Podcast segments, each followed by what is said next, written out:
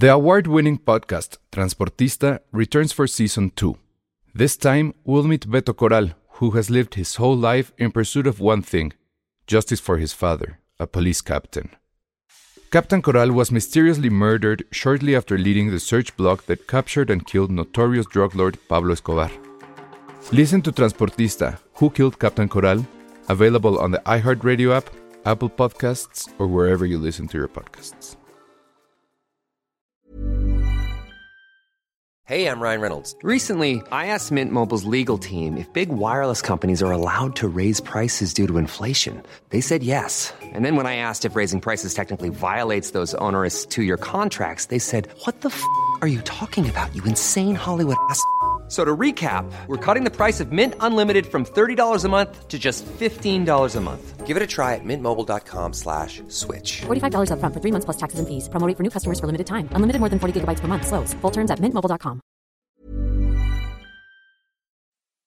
Escuchas. Escuchas un podcast de Dixo.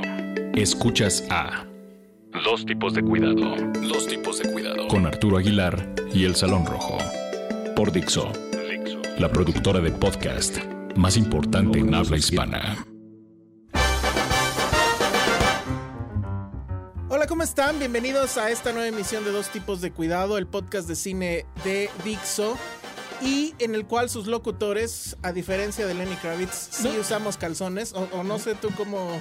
Me acabas de comprometer durísimo a que A además enseñar. en Periscope, no. Bueno, porque estamos. No, hoy venimos a la Lenny Kravitz aquí también. Sí, no, no, Ahora eh, resulta que todos bien burgueses usan ropa interior todo el tiempo, que- todos los días. Es que déjenme les explico que estamos ahorita haciendo el experimento de transmitir en vivo en Periscope. Obviamente quienes están siguiendo en podcast están escuchando esto en muerto, pero este ya confiésanos, cuando tú te, pones este, en plan rockstar, eh, Arturo, seguramente te llevas tus pantalones de piel pegaditos y no sé si te ha pasado ese feo accidente. No, no, no, la verdad es que he estado pendiente de utilizar pantalones que no están tan en el límite de ya dar el, el último estirón. Ahora, ese es un, ese es un este El programa, de, el podcast de cine que podcast de nunca, cine que nunca de habla de cine sus al primeros inicio. 10 minutos. Ajá, exacto, eh. perdón, esa es la marca de la casa. Pero ya dijeron que les gusta, entonces. Pero además, el, el- el accidente este de que se te rompe el pantalón es como que muy de la primaria. Bueno, yo sí recuerdo que la primaria, Ah, bueno, secundaria sí. se te rompía. Pero donde da más oso Aquí es cuando. confesando que íbamos a escuela federal. Ajá, ¿no? exacto, que el Porque pantalón de, cuadritos, ¿no? Y te ponías el suéter y pues ya no había bronca, pero no. pero donde da más oso es cuando ya estás trabajando en una oficina o algo que estás godineando Sí. y se te rompe el Ah, pantalón. bueno, sí. Eso creo que no me ha pasado, probablemente sí, no me acuerdo. Pero ahí sí está muy feo porque es el clásico de pues te tienes que regresar a la casa a cambiar porque ni modo de ponerte el saco No, o demás. no hay de otra. Pero bueno, amigos, siempre usan calzones porque nunca se sabe Sí, qué va a pasar. ¿En qué película había ese diálogo? De una mamá que, que era muy obsesiva con la ropa interior porque decía, nunca se sabe qué va a pasar. Y es una película reciente. Me suena, yo me eh, acuerdo. pero- Pero... o sea, me acuerdo de eso, pero no me acuerdo qué película era. Y, y bueno, creo que tiene razón, nunca se sabe Sí. qué puede pasar. Sí. Entonces, amiguitos, está bien que le den la vuelta a los chones, pero siempre traigan chones, por favor. Y bueno, pues de qué vamos a hablar este fin de semana. Este fin de semana, pues estrena, creo que ya llega el final, Rápidamente, ¿no? pongámonos a mano con Ah, el comentario pendiente que tienes de Misión Imposible, porque Sí. solo yo la había visto y antes, en menos de un minuto, yo comenté la semana pasada que sentía que le faltaba algo a la película. Y la verdad es que cuando revisé los apuntes y publiqué el- mi texto en, en Rolling Stone, me di cuenta de que había tenido un acercamiento erróneo la primera vez, porque precisamente en el podcast algo mencioné de no sé qué le falta. Y la verdad es que mi primera impresión había sido a partir de los ejercicios autorales que habían sido cada uno de sus directores. Y el talento de este nuevo director es saber referirse a otros y traer esos como pequeños homenajes. A mí no me parecía eso algo tan atractivo como en su momento lo habían hecho Brian De Palma, John Woo, etcétera. Pero sin lugar a dudas, y lo pongo- y, y lo- y incluso lo comentamos, era el de no es mala película, siento que me gusta más cuando le aventaban esa parte autoral, aunque esta sigue teniendo muchas cosas que, que reconocerle. Sí, mira, yo la verdad es que, bueno, cuando lo comentamos en el podcast anterior, yo no lo había podido ver. La fui a ver y yo iba con, justamente con el tema de que no me parecía que el director, que ahorita se me acaba, de- Christopher Maguire, Ajá. No me parecía que estuviera a la altura de la lista de directores que ha estado en, en- en Misión Imposible. Que está Brian De Palma, que está John Woo, que está J.J. Abrams, No, que está Brad cuando Bird, los trabajos previos, Exacto. entendías que había. Y él solo lo de Jack Reacher, y era un ejercicio genérico tampoco tan guau.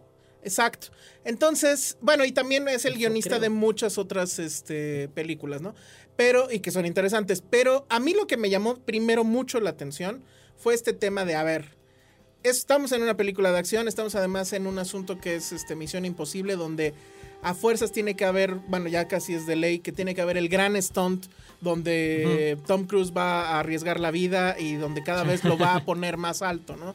Entonces en la pasada fue pues escalar el Burj Khalifa, el edificio más grande del mundo, y ahora en esta pues es trépate de un avión al lado al, al momento de que va despegando.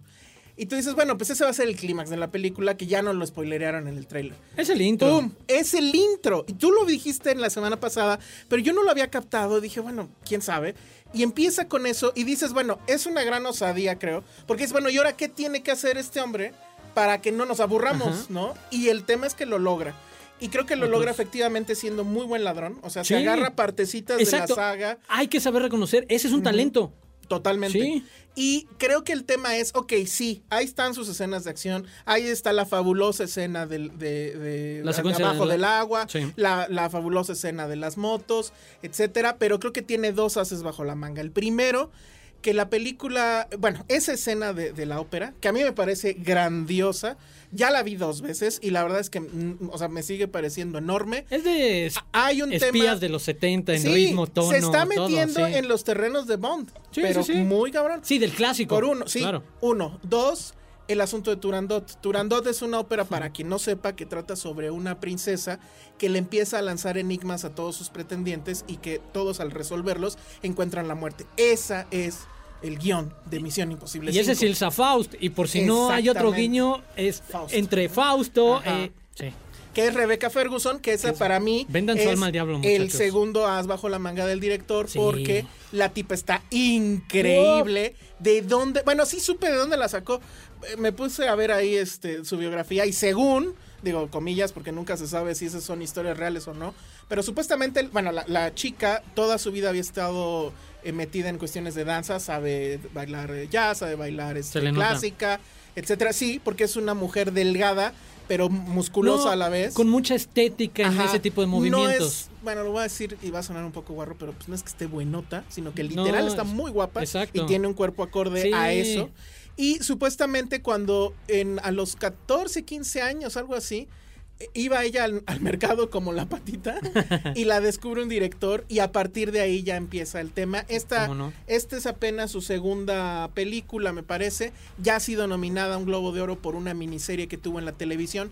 Ha salido mucho en la televisión, creo que hizo muchas novelas. Y bueno, pues con esto esperemos que la veamos en muchas otras cosas porque está increíble. De entrada, ojalá salga en la que sigue, porque bueno, ahí hay un ligero guiño rumbo al final que implicaría que es muy probable A ver si pueden. que regrese, ojalá. Que es la pregunta, exacto. Si la franquicia, con las circunstancias que pone, el por primera vez además, Tom Cruise creo empieza a dar el viejazo, que no es mucho, o sea, sigue sorprendiendo, es el, Dorian Gray de Hollywood, o sea, tiene 55 años y no los aparenta, pero empieza a quedarle el cuánto tiempo más de vida puede tener esta saga cuando es tan dependiente, por supuesto, de Tom Cruise, porque él es la saga. Y es un doble juego, porque al mismo tiempo sabe hacerse un lado para que luzcan desde Simon Pegg o, o Rebecca Ferguson en diferentes roles, eh, en diferentes momentos, pero no me imagino una misión imposible sin Tom. No, es, ahora sí que es imposible, pero.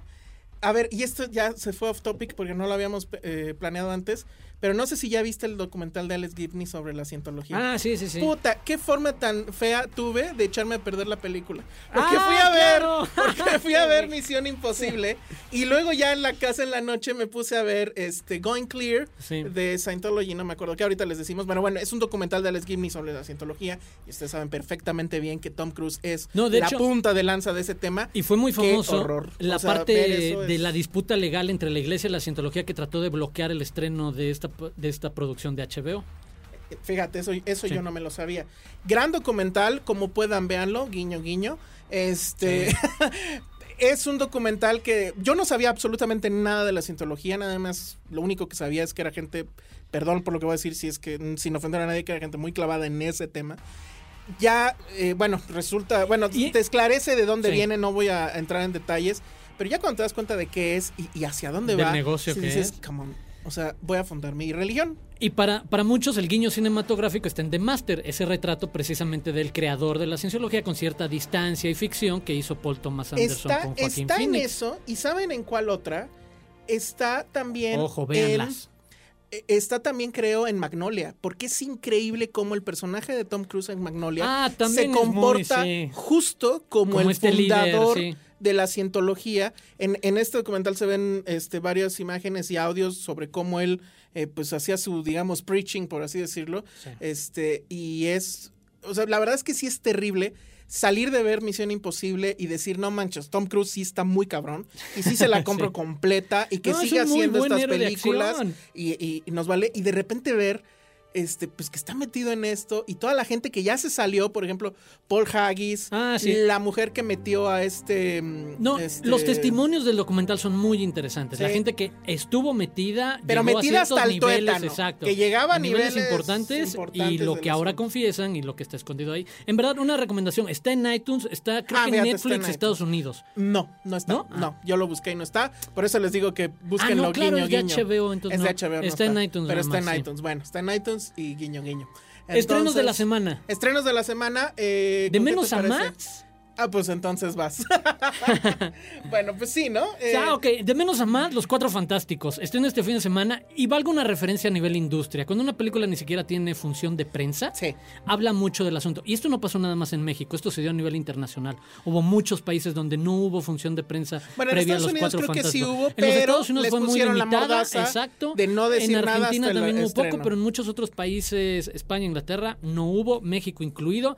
Y la verdad es que tienen razón para hacerlo. La tercera vez que tratan de resetear esta franquicia, una, el primer trabajo, según tengo entendido, de Stan Lee, el primer, eh, la primera historia completa con la que da como paso el, el a... tema, el, el tema con que era los como su primer gran trabajo presentación. No, no, porque ese fue, venía desde Spider-Man y eso. El tema con los Cuatro Fantásticos a nivel cómic o historia de cómic es que era el primer cómic que te manejaba el tema de la familia. O sea, de que eran varios. Ah. O sea, los cómics eran Batman, el solo, Ba- Sí. este, Superman, el solo. Todavía no existía Robin, este, etcétera. Y esta fue la primer concepto de vamos a hacer una, una familia de superhéroes que sean varios y que convivan en un solo lugar, etcétera.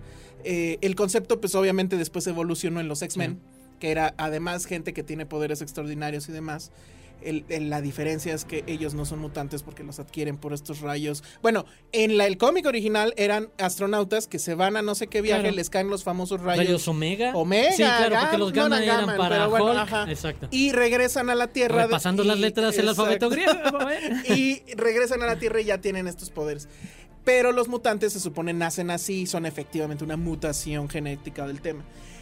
Se, eh, se había hecho una primer película de Los Cuatro Fantásticos dirigida por Roger Corman por ahí de los ochenta y tantos. Pero el tema fue que en realidad esa película fue hecha simple y sencillamente porque el, el- el estudio mantuviera los derechos, Derechos del- de- sí. del- de la franquicia.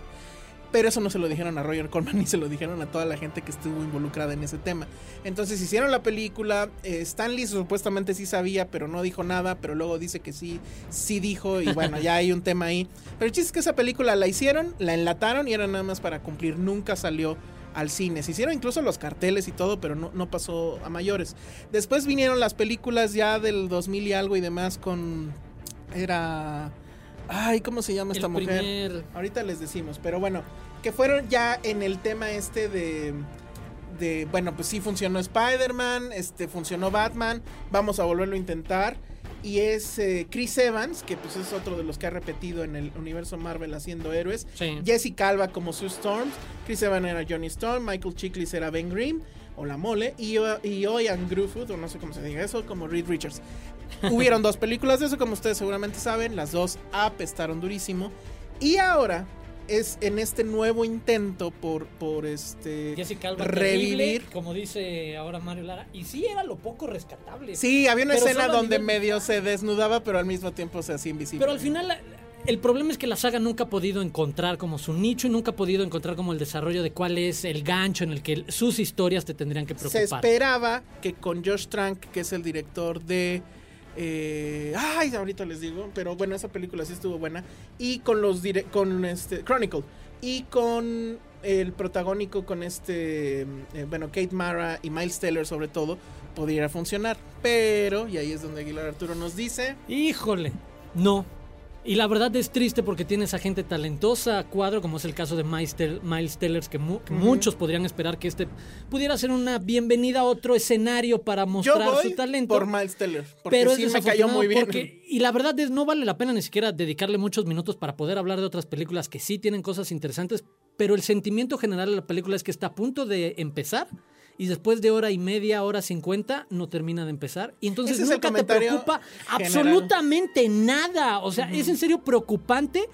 ¿Cómo se trata nada más de definir de nuevo un perfil distinto? Perdón, para voltear a verlos, para saludarlos.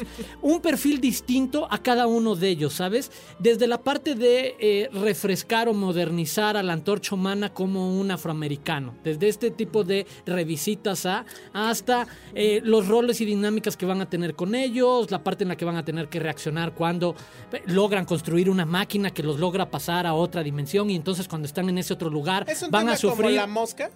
Más o menos, exacto. En, en la parte de construcción y ciencia ficción al principio se asoma por ahí. Eh, pero cuando regresan tienen este accidente, pero las preocupaciones, la parte importante de, de estas eh, historias, la empatía que tienes, nunca llega. y en verdad, nunca, nunca llega. ¿Y nunca eh, explican por qué la mole no trae calzones? No, entre otras muchas cosas. Hablando o de, sea. ven cómo sí tenía que ver. Empezamos hablando de que ¿Ven? Lenny Kravitz no usa ¿Creen que- calzones. Ustedes creen que esto es accidente, pero todo está guionado y planeado súper bien desde antes de llegar. Bueno, porque si no se han dado cuenta, además la publicidad ha sido muy curiosa al respecto. Los pósters no dejan ver por la luz de, de cómo cae la luz en el póster y en los personajes, no dejan ver que la mole no trae calzones. Pero hay ahí un armatoste en Plaza Universidad donde está la mole y dices, ¿por qué no trae calzones? Y peor, ¿por qué no es anatómicamente correcto? Es un Ken. Exacto. If you know what I mean, ¿no? Smoothie. Entonces... Pero bueno, ni siquiera se salva por el humor. No tiene humor tipo No, eh, Ant-Man. no, es que es eso, es de nuevo cae en esta parte en donde Marvel se equivoca quizás del registro. Saludos desde Guadalajara nos mandan, muchas gracias Eli Swiss. Este creo que Marvel equivoca en el tono. Cuando no se toma en serio, resulta muy agradable. Ejemplo Ant-Man, ejemplo Guardianes del Guardians of the Galaxy. Pero en el momento en que quieren tomarse de, nuevo todo en serio y poner como estas partes de la humanidad está en peligro, pero no la logras vender bien, la verdad es que es intrascendente. Bueno, pues ahí está. Yo no la he podido ver, entonces mis comentarios, pues en la siguiente, eh, en el siguiente dos tipos de cuidado. Y nos vamos al siguiente. Si te, si- bueno, ¿qué sería? De, de menos a más. ¿Cuál está en medio? Yo digo que está. ¿Eden? Sí, sí, yo también, sí, la Eden. verdad, sí. Bueno, pues Eden es una película hecha por una chica que era Es la esposa de Oliviera Sayas, la pareja de Ah, Oliviera sí, Sayas, del no director, sí, Mia Hansen Love. y que fue, eh, porque creo que ya no está, eh, crítica de cine del Calle du Cinema, ¿no? Sí, durante un tiempo. Exacto. Que, Entonces, ojo, Oliviera Sayas, como uno de los grandes directores, también fue un gran referente de la crítica cinematográfica francesa de la última década, cañón, o sea. Entonces, no sé a ti qué te pareció, pero a mí me pareció, es, es una especie de biopic ficticia, porque creo que estos cuates no, no existieron en realidad, pero creo que todo el entorno sí. Sí. Que son dos chicos que son DJs, de cuando ser DJ no era una ocurrencia del tipo, mamá, ahora quiero ser DJ, No, y ahora hablando- quiero ser community manager, y ahora quiero tener mi food truck. No, No. era en los 80 empieza, ¿no? La película. No, estamos a principios de los 90. En Francia eh, eh, está apareciendo la escena del tecno francés, un poco la adaptación de ciertos ritmos electrónicos eh, en la escena europea. Y nos acercamos a este grupo de jóvenes que tratan de hacer algo más cercano a la escena estadounidense de música electrónica del tipo garage y del tipo Chicago. Y en ese contexto vemos la historia que además está basada en la historia real del hermano de la directora, Ah, que fue sí. amigo y, y contemporáneo precisamente de toda esta gente, que fue DJ en un inicio, y nos cuenta la historia de este DJ ficticio Paul, que empieza su carrera, tiene como un gran despegue, la, la caída en drogas, exceso, sexo, la fama y demás, y la caída porque no logra encontrar este, pues, un espacio y tiene como esa, esa parte de película híjole, no, no quiero decir Hallmark Channel, pero como de lección un poco. Ay, un poquito. Exacto. Pero lo interesante es lo que pasa paralelamente y es precisamente ese retrato que hace de quienes eran sus amigos, quienes eran parte de ese primer círculo experimental de la música electrónica francesa en ese momento, eran quienes forman más adelante Daft Punk. Y parte de lo que se llevó mucho tiempo de producción de esta película fue conseguir los derechos de, la, de Daft Punk, de usar las canciones y de mencionarlos, hacer referencia en el de, mira, este es, el, por ejemplo, el momento en el que en un departamento cualquiera en París a principios de los 90, ellos dieron sus primeros toquines y descubrías lo que años después todos sabíamos de oh, pues, qué buenas rolas hace Daft Sí, Punk, la neta, unos, exacto. unos monstruos. ¿Cómo fue la primera vez que alguien nos escuchó en un pequeño rave en Francia? Esa es la parte interesante, cómo va paralelamente asomándose a diferentes años, porque además hace eso, desde mediados de los 90 hasta la actualidad, el- el- la vida de este DJ y en paralelo lo que le pasa a estas superestrellas de la música. Muy en paralelo, porque ah, sí, creo no, nada que más ese es de cada rato en rato. Porque bueno, ese es el chiste como de que van a entrar a un antro Y no los los reconocen. reconocen porque no- y les dicen no saben quiénes son, se llaman Daft Punk, pero era cuando todavía el nombre Daft Punk no te decía absolutamente Y nada. hay un chiste, hay algo gracioso porque repiten esa, esa escena al final cuando ellos ya son súper famosos, pero de nuevo no lo reconocen por esta onda de que De las máscaras. las máscaras y demás, entonces nadie sabe quién es Guy de, de, Monet- Eh, de se Manuel. llama Guy, Guy Manuel y de Home Tomás and Cristo Van Galter. Y Thomas Van Galter. Que por cierto, dato de trivia, ¿tú sabes qué eh, película...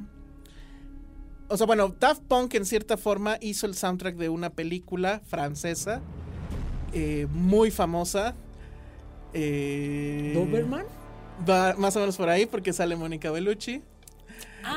Ellos, eh, eh, o sea, pero todavía no se llamaban Daft Punk. de- Ah, o sea, Guy Manuel Omem Cristo y Thomas Van Galter son quienes hicieron el soundtrack de Irreversible. ah, es que no vieron así, miren. Pero Eh, sí. Para los que se acuerdan, esta escena es como Sí. básica. que- Irreversible es de esas así. películas que que no sé si recomiendas ver o no porque Sí, está cañona, pero la música Sí, pues es como rara. es de, de Daft Punk. Pero bueno, regresando a Eden, eh, la verdad es que yo creo, o sea, a mí no me gustó demasiado, creo que es muy parca en cómo muestra los personajes, simplemente son cosas que pasaron y... No, y, el ya- cuate este es el lugar común del DJ que la prende un rato y desaparece, Y desaparece. en el olvido. La película da Saludos muchos... a DJ Nandito. No, Este, ¿ese dónde toca?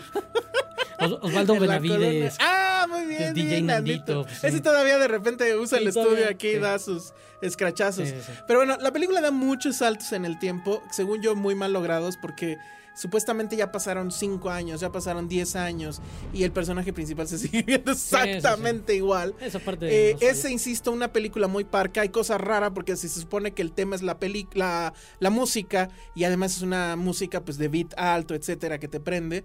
La, la cinta en sí, los, el tratamiento de los personajes y demás, me parece que es muy monótono. Simplemente es un recuento de cosas que le pasan.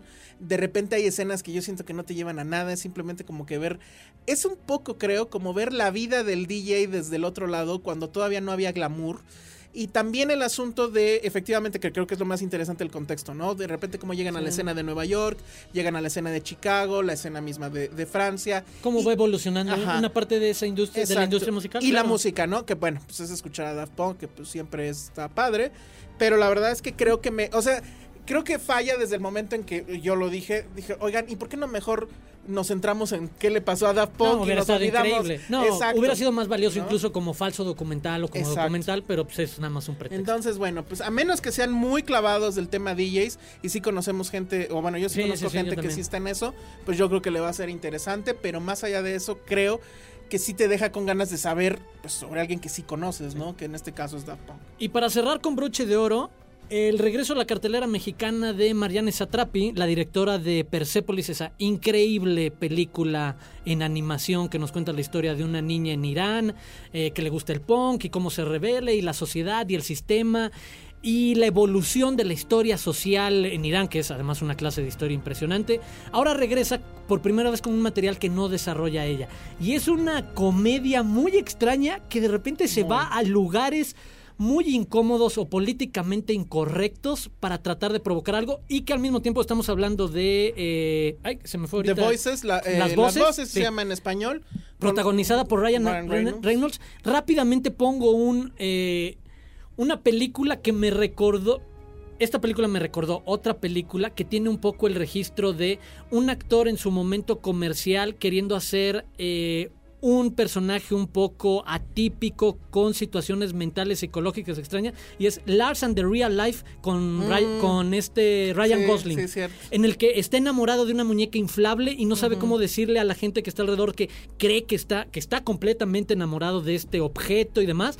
Este en este caso vemos la historia de un psicópata eh, no Corrijo, Pues es es, que no más sé, bien no, es no, un exacto. psicótico más bien, ¿no? exacto, es un psicótico, es un esquizofrénico, una persona que escucha voces y que canaliza esas voces, que son de su mente, a través de los personajes de su perro y su gato. Muy bien ejemplificados en este juego del bien y el mal. Sí, el, el clásico tema de que los gatos son como malévolos y que... Y el perro es demasiado fiel, su- bondadoso. fiel. Me encanta, bueno, él... O sea, en, Él- en- en su Ryan mente... Reynolds hace las voces Hace del- las voces de de, los de todos los, de los animales, pero en su mente además, eh, eh, él, por ejemplo, cuando tocan la puerta y el perro empieza a brincar, él en su mente está escuchando al perro y supuestamente el perro está diciendo, un intruso, nos atacan, yo te protejo, no Sí. sé qué, que va mucho en este tema de que los perros pues, son muy eh, protectores y que los gatos son muy valemadristas y que solo les importa que los cuides y demás. Entonces, bueno, pues está este personaje que trabaja, es una, está situada en, no, no recuerdo el estado, pero me recordó mucho a las primeras películas de, de Tim Burton, o sea, el joven manos de tijera y eso, de estos Una suburbios suburbia coloridos, genérica. pero que en este caso es como un poco rural, pues, pero que él trabaja en una empresa que se dedica a hacer tinas de baño Sí, y que incluso está en, en paquetería, en Ajá, envíos y él es el que, el que empaca las cosas ya para que las envíen. Y tiene muchos motivos rosas, que yo supongo que ahí hay una clave de algo que se quiere decir. Entonces, bueno, pues él conoce a una chica, pues medio empiezan a salir, Le gusta. le gusta, Quiere ya- y que pues este, la verdad es que sí está bien este, Y guapa, tiene un que accidente. es Gemma Arterton. Sí. Va a suceder algo ahí que lo va a descubrir un poco, o él se va a cuestionar si en verdad es una persona sana, Sana, o es una persona buena y qué va a pasar. Él va con, con su psicóloga, psiquiatra, no sé, tiene que tomar unas pastillas que ha estado dejando de tomar y bueno, pues ahí vendrán ciertas eh, situaciones que pues ya se imaginarán. Va a haber mucha sangre, hay mucho humor negro. Mucho. Es una película extraña, no, Sí, no es algo que te esperes. Mira, la, primer- la primera mitad no sabía dónde iba en ese tono y demás, pero la segunda mitad cuando se encarrera en esta farsa de comedia y empieza a llevarlo a una comedia muy oscura y negra sobre un psicótico y lo que sería capaz de hacer siguiéndole el- el- ahora sí que el juego a estas voces y a la idea de estoy enamorado y cuando no tomo mis pastillas las voces eh, complementan mi visión perfecta de un mundo y demás. Sí. Se vuelve interesante, se vuelve entretenida. Sí, es muy entretenido y además es muy curioso cómo lleva la cinematografía esta mujer. Porque no hay mucha música. De hecho, hay mucho diálogo. Pero pues es diálogo entre él mismo. Porque bueno, pues está hablando con su perro, con su gato, etcétera. Sobre lo que está pasando. Pero no escuchas mucha música de No se preocupen ustedes demasiado, ustedes los que también hablan con sus perros y sus gatos, sabemos que lo hacen, pero ustedes no se, no se nos preocupen de más. Y bueno, el tema creo que llama más la atención es el asunto de Ryan Reynolds, que es un actor, es un buen actor, Sí. aquí lo vuelve a demostrar, pero es Tiene curioso, creo que tiene, tiene mejor tino Pero le para- falta dirección. Sí, es que, o no sé, le- le- eh, cuando estaba en Buried, en, la, en esta película, que todo sucedía sí. con él este, Encerrado en una en un caja, ataúd. como un ataúd, y, y despertando y dándose cuenta de eso, con un celular en la mano y creo que con una pequeña lámpara o algo así.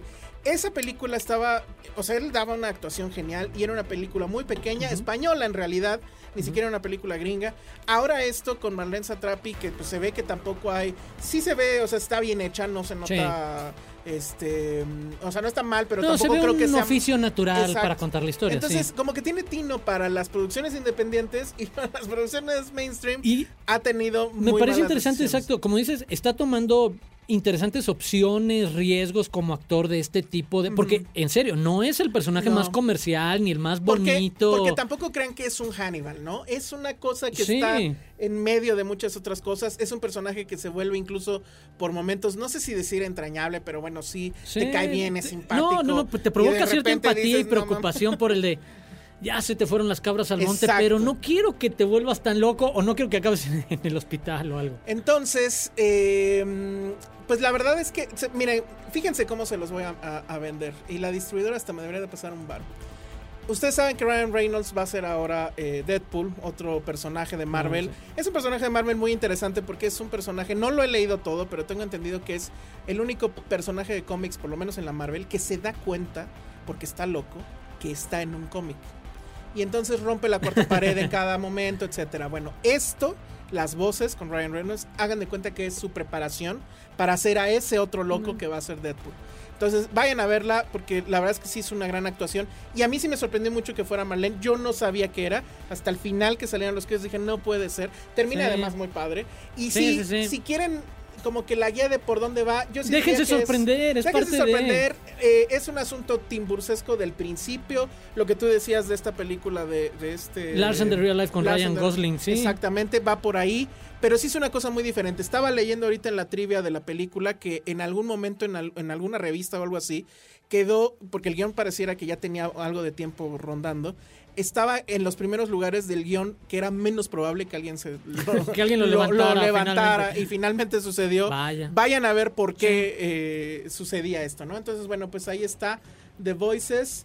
Y pues creo Y que llegamos al final. Llegamos al final. Se acaba ya, pues ya oficialmente con Fantastic Four se acaba el verano, ¿no? Y Sí, entonces a ver no si, queda. si, la, si la semana que entra hacemos como que el recuento, cuál se fue la mejor, cuál fue la peor, la decepción, etcétera, etcétera. Ya se nos ocurrieron algunas categorías ahí. Entonces, bueno, pues no se alejen de este su podcast de confianza, que es dos tipos de cuidado. Sí, pues, y pues gracias por descargarnos, recomendarnos y todo sí, eso. en y- iTunes, por favor. eh, y nos escuchamos la próxima semana. Déjennos comentarios. El otro día me dijeron, por cierto, que sí, ya no me acuerdo si lo comenté, que sí existían los rayos gamma. Digo, eh, sí, Que, que- que para los. eh, con lo que ubican en las camionetas y traes droga y eso, pues resulta que sí existen los rayos gamma. Entonces, bueno, abusados. Este, muchas gracias. Nuestro Twitter, Arroba Aguilar Arturo. arroba el Salón Rojo. Nos escuchamos la próxima semana. Bye. Adiós.